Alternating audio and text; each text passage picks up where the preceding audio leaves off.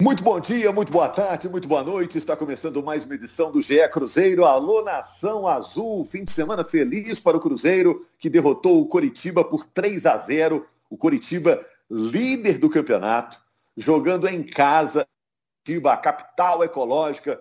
E o Cruzeiro conseguiu uma vitória até tranquila, né? Porque com sete minutos do primeiro tempo já estava 2 a 0 para a Raposa.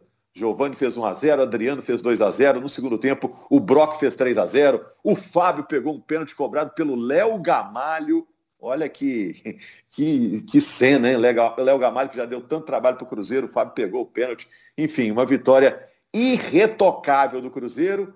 Muita gente falando que foi a melhor atuação do Cruzeiro na Série B nessa temporada e gente falando que foi a melhor atuação do Cruzeiro no ano. A gente vai discutir isso aqui no podcast com o Jaime Júnior, com o Henrique Fernandes e com a Fernanda Rebisdorf, que é a representante da torcida no nosso podcast.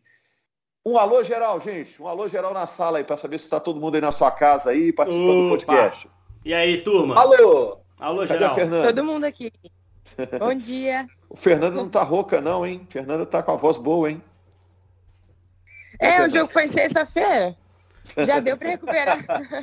E foi no Couto Pereira, pô. Aí também é, a gente tá querendo demais. Fernanda... Inclusive, o jogo foi tarde, né? Na hora dos gols eu gritava, e aí meu namorado, Fernando, na hora, meu Deus, gente, calma, não dá, 3 a 0 Mas deu certo. O namorado tava contigo pra atender a porta com o síndico batendo, não tem problema. Ele vai lá, trata com o síndico, você não perde nada do jogo, tá tudo certo. Será vai gritar amanhã, terça-feira, Cruzeiro e Botafogo? O sonho do acesso espero, do né? Cruzeiro né? voltou. Quem é favorito nesse Cruzeiro e Botafogo? Vou começar com o Jaime. Vamos falar do jogo contra o Curitiba, Jaime. Vamos na ordem cronológica aqui. Melhor atuação do Cruzeiro na Série B, melhor atuação do Cruzeiro no ano? Olha, eu, eu não tinha pensado nesse tema, viu? Eu não tinha pensado nesse tema, mas quando a gente olha aqui rapidamente, não me lembro de uma atuação é, desse nível do Cruzeiro na Série B e ganhando de um adversário como o Coritiba, que é o líder do campeonato e que provavelmente vai subir, tem tudo para subir. É, foi uma grande vitória. E assim, é, ver o, o, Cruzeiro com sete minutos já meter 2 a 0 sabe? Começou avassalador. E aí temos que destacar o Giovani, né? Quando ele recebe aquela bola ali pelo lado esquerdo e ele vai para um contra um, ele, a decisão dele é, é, é limpar a jogada e bater para o gol, e bate muito bem. O Cruzeiro fazendo um a 0 ali foi, ajudou muito. Né? Ter feito um a 0 cedo ajudou muito. Ter feito 2 a 0 com 7 minutos, aí fantástico né, para o Cruzeiro. É, e, e, e aí eu chamo atenção para um detalhe, o, o, Adriano pisando na área, como pisou nesse jogo, é, já é uma participação do, do Luxemburgo na evolução do jogo dele. Porque o Cruzeiro jogando com Lucas Ventura e Adriano, é importante que o Adriano pise na área. Como o Matheus Barbosa, quando o Matheus Barbosa estava no Cruzeiro, era o jogador que, quando jogava é, o, o, Cruzeiro ali com, com uma formação de 4-3-3 ali, com, com um volante, né, um volante e, e, dois um pouco mais à frente, o Matheus Barbosa era quem pisava mais na área. Né? Você tinha Matheus Barbosa de um lado, Marcinho do outro, e, e o Matheus Barbosa pisando muito na área. Então, imagino que o Luxemburgo queira que o Adriano faça isso, que pise, que pisa na área como pisou para poder fazer o gol. Né? E acho que é uma, é uma parte importante para o Adriano evoluir do seu futebol. E, poxa, aí 2 a 0 né? Com 2 a 0 no placar, fica, fica tudo mais fácil. Né? Mas o Cruzeiro tornou a sequência do jogo mais fácil também pelo que jogou. Né? O Cruzeiro fez uma, uma grande atuação. Não sei se o vai nessa mesma. Eu, para mim, aqui pensando rapidamente aqui, não me lembro de uma atuação no mesmo nível desses 3 a 0 na, na, Série B, eu acho que até facilmente foi a melhor. É, não tenha muita dúvida disso. 3 a 0 avassalador, muito condicionado pelo ótimo início de jogo, né? Mas aí você tem que aprender a enxergar mérito no início bom, como o Cruzeiro fez. O Curitiba entrou mole, entrou devagar. O Cruzeiro não. O Cruzeiro entrou ligado. O Cruzeiro entrou com o Vitor Leque bem. O Cruzeiro entrou com o Giovani bem os 90. Então, assim, é, acho que é, o Cruzeiro construiu e facilitou esse jogo pelo ótimo início que teve. E isso não é demérito, mas sem dúvida é um componente atípico de jogo de futebol. Série B é raríssimo você ver um 2 a 0 com 10 minutos, 8 minutos. O Cruzeiro construiu isso e soube sustentar muito bem, né? O Curitiba era um time capaz de buscar um 2 a 1 ainda no primeiro tempo e, e aí tornar o jogo talvez insustentável para o Cruzeiro. O Cruzeiro não permitiu isso, né? E aí quando fez o terceiro, para mim, liquidou o gol do Brock no início do segundo tempo e tava com uma carinha até que se o Cruzeiro encaixasse contra-ataque ali, poderia fazer mais. Curitiba também sentiu psicologicamente muito o gol sofrido, né? E teve suas peças mais talentosas muito bem neutralizadas. Velocidade do Igor, ponta, o Léo Gamalho, referência na área, ficou no bolso da zaga, né? Foi muito bem marcado. O Robinho como articulador correu muito, mas não conseguiu achar caminho, encaixotado nos moleques lá, Adriano e Ventura, que estão tão firminhos ali na frente da zaga, né? Uma vitória para dar moral e dar confiança. Agora, não foi a melhor atuação do ano, nem foi a maior vitória do ano. A maior vitória do ano é do clássico. Né? Não vou tirar isso de jeito nenhum do Cruzeiro. Foi uma das maiores vitórias de clássico que eu vi um time fazer. Né? E a gente, como não terminou bem para o Cruzeiro o Campeonato Estadual, o time não chegou à decisão, não teve a chance de medir força de novo com um grande rival é, essa vitória se dilui um pouco, mas o que o Cruzeiro fez naquela tarde no Mineirão foi brincadeira, foi contrariar todo o prognóstico. E eu que cresci e sou apaixonado por futebol, sou apaixonado muito por momentos como esse. Que você senta para ver um time surrar o outro e perde o time que você imaginava que ia ganhar. É, e eu não vou tirar isso do time do Cruzeiro, assim. Acho que o que o Cruzeiro fez naquele jogo foi gigante, como também foi o que aconteceu no Couto. Talvez o Curitiba tenha até subestimado um pouco, e aí fica o recado, né? Para Botafogo, para Havaí, para quem vier pela frente. Se não botar o pé, se subestimar o Cruzeiro, ainda tem uma camisa que pesa e uma camisa que ainda motiva muito o jogador que, que a ela veste, né? Eu acho que esse time, esse time tá bem fechadinho com o Luxemburgo, os caras estão bem afim de, de talvez não dê para subir, a arrancada é muito difícil, mas para terminar o campeonato dando um recado positivo pro ano que vem. Começaram muito bem nesse jogo do Couto. Ô, Fernanda, me conta um pouco mais dessa sua experiência aí assistindo o jogo. Imagino que é, o gol logo de cara surpreendeu o torcedor, né? Porque era um adversário temido. O Coritiba é o líder da competição e tinha até uma certa folga no início da, da, da rodada, né? Aí o Cruzeiro faz um gol com 3, com 7 já faz 2 a 0 Como é que foi para você assistir esse jogo de casa? Só de começar a relembrar esse jogo, assim, meu, meu coração já acelerou aqui. Porque realmente foi um dos melhores momentos, assim, do Cruzeiro desde que ele caiu, mesmo, dá para falar. Porque foi uma vitória elástica contra um time que está muito bem, né? Vamos dizer assim, o Curitiba é o líder é, do jeito que foi, igual vocês falaram, já começou ganhando. O Cruzeiro não teve aquele sufoco de tipo assim, ah, beleza, ganhou bem, mas foi no segundo tempo. Não, o Cruzeiro começou desde o começo bem. Eu até esqueci que estava na Série B por um momento, assim, então é bom que foi assistir aquele jogo, sabe? É, e não foi contra um adversário fraco, foi um adversário bom. E assim, realmente, começou o jogo e tal. Eu confesso que, assim como muitos cruzeirenses, a gente estava um pouco otimista, porque, como já falei 500 vezes aqui, o Cruzeiro gosta de jogo grande, gosta de adversário que tá bem, gosta de desafio. Então a gente sabe que nesses jogos o Cruzeiro joga melhor. Assim como no ano passado ganhou do Chapecoense também. Mas nunca ia imaginar 3 a 0 do jeito que foi. E ainda o Fábio pegando pênalti do El Gamalho, que fechou assim com uma chave de ouro. É, do Léo Gamalho já não esperava tanto, não, porque no primeiro jogo lá no Mineirão ele não arrumou foi nada. falei, ah, não. Essa maldição dele era no CRB, porque a nossa maldição é com o CRB, não é com o Léo Gamalho. Então, acho que tá explicado. Mas foi, assim, maravilhoso de assistir a, a raça do Cruzeiro nos dois tempos. E até vi os bastidores, eu achei uma fala muito legal do Fábio, que no intervalo ele fala assim, é para voltar como se tivesse 0 a 0 E foi isso que o Cruzeiro fez, o jogo acabou, né, o segundo tempo acabou 1 a 0 Então a gente teria ganhado nos dois tempos, isso é muito importante.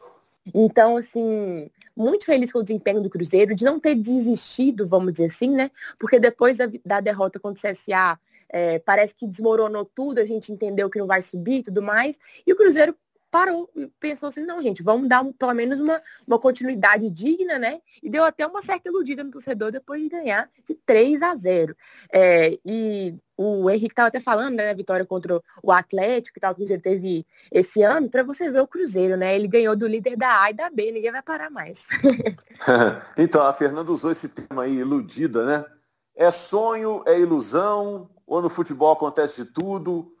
O, sonho do acesso voltou com essa vitória ou, ou já acabou? Deixa eu, deixa eu, fazer uma conta aqui para o torcedor, que é a seguinte.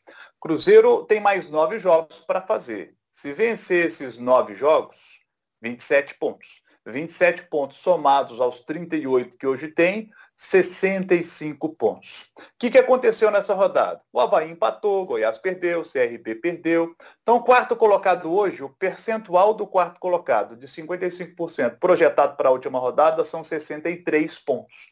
Cruzeiro, portanto, teria de vencer oito jogos e empatar um para bater 63 e subir para a Série A do Campeonato Brasileiro, tendo como análise o atual percentual de aproveitamento do quarto colocado que a gente sabe que é variável. Já teve em 65 na rodada anterior, pode ser que caia um pouco mais e bate 62, mas o Cruzeiro, é, é, o que a gente tem certeza é que pelo menos oito vitórias tem de conquistar. Se conquistar oito vitórias, bate 62 pontos. Oito vitórias em nove jogos. É algo muito difícil, muito, muito difícil de conquistar. Matematicamente, ainda é possível. É, eu mantenho a posição, eu acho que não dá.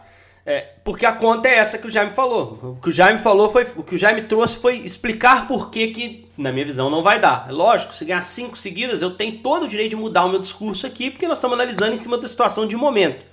Eu acho que uma coisa é um time ganhar nove seguidas, outra coisa é lá na frente o time estar a três, até por uma combinação de resultados, os outros estão brigando, de, de subir. É, eu não tenho pudor nenhum em fazer isso, não sou é, vidente, não estou aqui para prever futuro, estou aqui para fazer projeção pelo que foi mostrado, pela amostragem de outros campeonatos. Eu, eu não acredito que o Cruzeiro vá conseguir essa arrancada.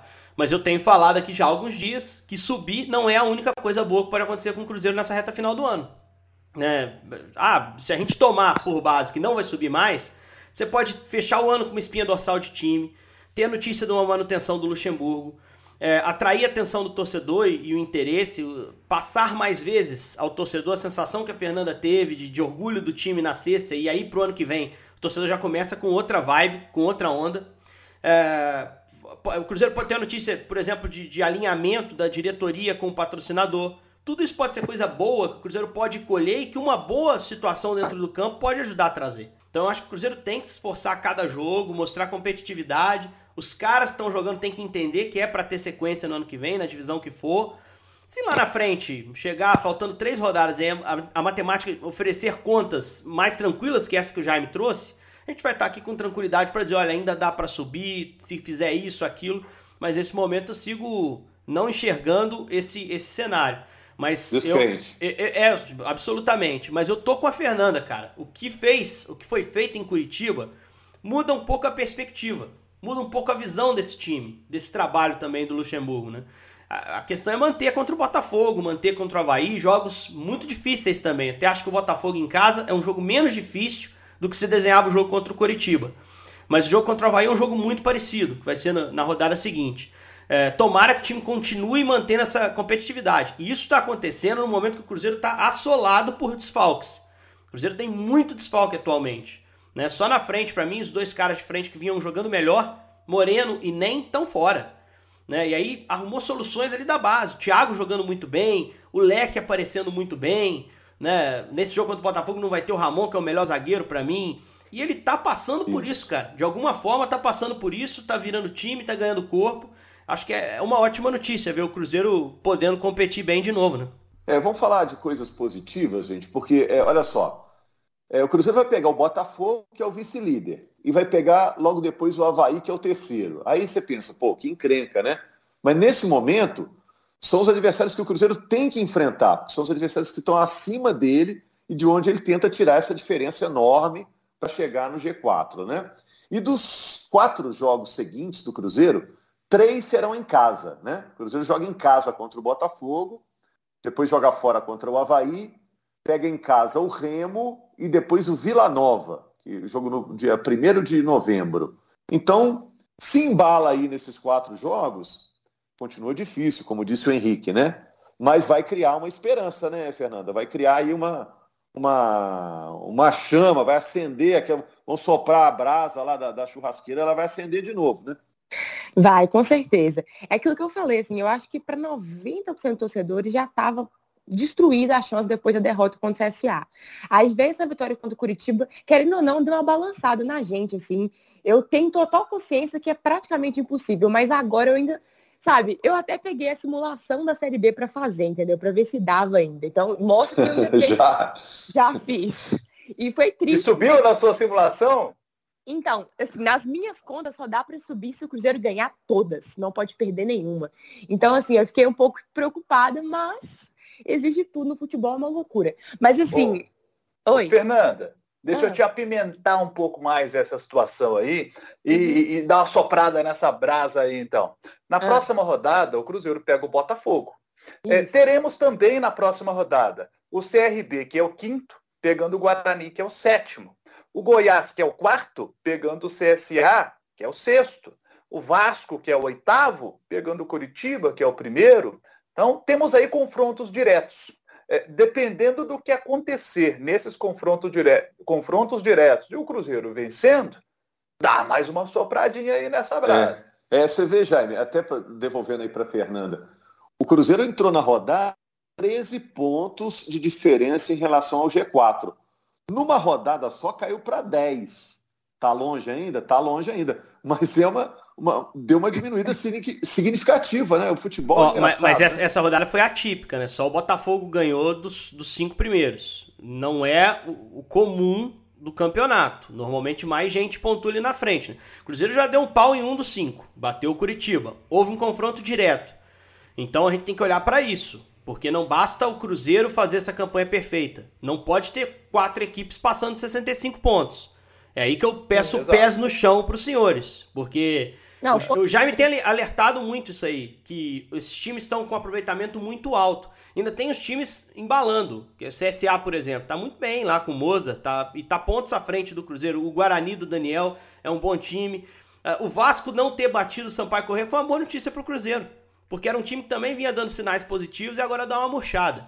Então a gente tem que analisar o macro. O Cruzeiro tem que terminar na frente, é, não pode terminar atrás de quatro times, né? E essa rodada foi uma rodada que propiciou essa aproximação, porque dos quatro, dos cinco da frente, só um não tropeçou, né? É, não, mas estou todo mundo concordando com você, Henrique. Realmente sim, é, sim. a matemática está dizendo que a chance do Cruzeiro é 0,3 alguma coisa, está tá realmente quase impossível. Mas o futebol é um negócio maluco, né, Fernanda? A gente é, não, é, pode completar, é por favor eu ia completar aqui no seguinte: o pior ainda é que na minha simulação, o Cruzeiro entrou no G4 na última rodada. Pensa. Aí foi te matar, falei, não é possível, gente. Mas então, assim, deixa tudo mais difícil. Porque é aquilo que eu falei, o Cruzeiro gosta de, de jogo grande. Aí meu medo é esse time aprontar com Botafogo e Havaí, aí chega lá e perde do Remo, Vila Nova, fala, ah, não é possível. Mas enfim, se acabar dignamente, é, eu vou tentar focar um pouquinho no que o Henrique falou, né? Pensar positivo de que as coisas, o legado desse ano vai ajudar ano que vem finalmente sair dessa, porque realmente esse ano depende de muita coisa, né? Mas como torcedor, eu não vou deixar ali de ter um pouquinho, 1% ali de, de fé, pelo menos, porque, né, a gente não tem como, não tem como. Depois dessa vitória aí, o Cruzeiro aprontou com o torcedor, tá? Não deixou a gente até para lutar contra o Botafogo amanhã. É. É, no sábado tinha muita gente pontos. com camisa do Cruzeiro andando por, por Belo Horizonte, passei uhum. de carro aí na cidade, muita gente com camisa do Cruzeiro. Deu essa alegria ao torcedor. Jaime, quem é favorito, Cruzeiro ou Botafogo? Olha, o, o Botafogo, se o jogo fosse no Rio, é, a gente diria que o Botafogo é o favorito. Hoje o Botafogo é o melhor mandante da série, com 37 pontos conquistados. É, nesse quesito, se a gente pega a pontuação que os times têm conquistado em casa, o Botafogo sobra como mandante. 37 é uma pontuação bem alta.